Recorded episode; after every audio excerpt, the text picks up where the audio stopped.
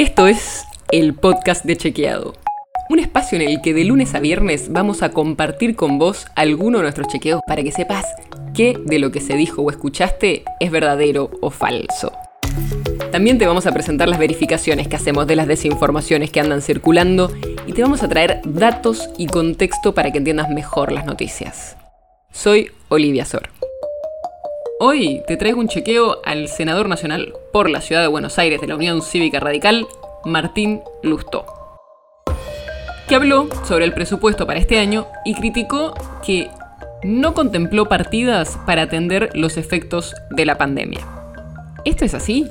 Sí, es verdadero.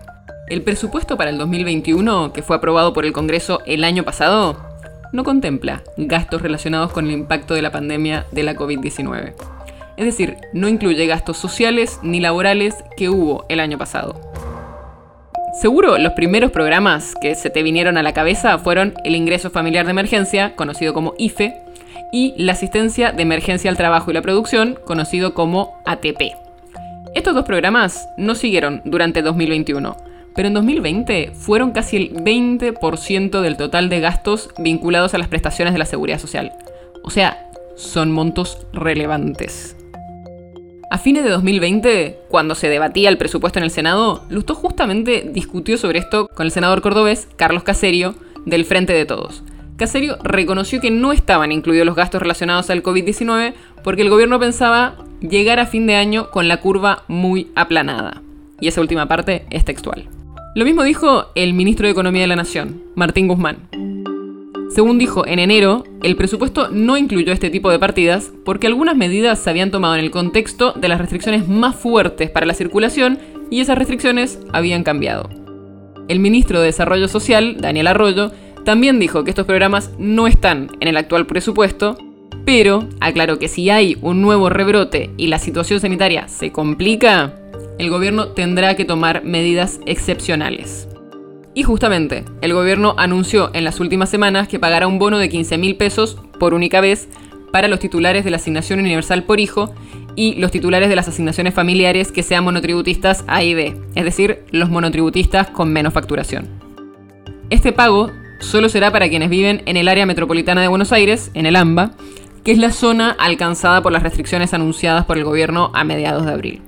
Además, el presidente Alberto Fernández también anunció un bono de 6.500 pesos por tres meses al personal de salud, beneficio que, según dijo, va a alcanzar a 740.000 personas. Y a eso se suma el programa Repro 2, que es el pago de un monto mensual de hasta 18.000 pesos para trabajadores de empresas que hayan sufrido pérdidas en su facturación por la pandemia. La dinámica te puede sonar porque es parecido a lo que se hacía el año pasado con el ATP, pero los montos ahora son más bajos. Y además, el ATP daba otros beneficios como créditos a tasas subsidiadas que ahora no están contemplados. Los especialistas coinciden en que como ya pasó este año, es posible que se sigan financiando decisiones administrativas por parte del gobierno para incluir estos gastos extraordinarios si surge la necesidad.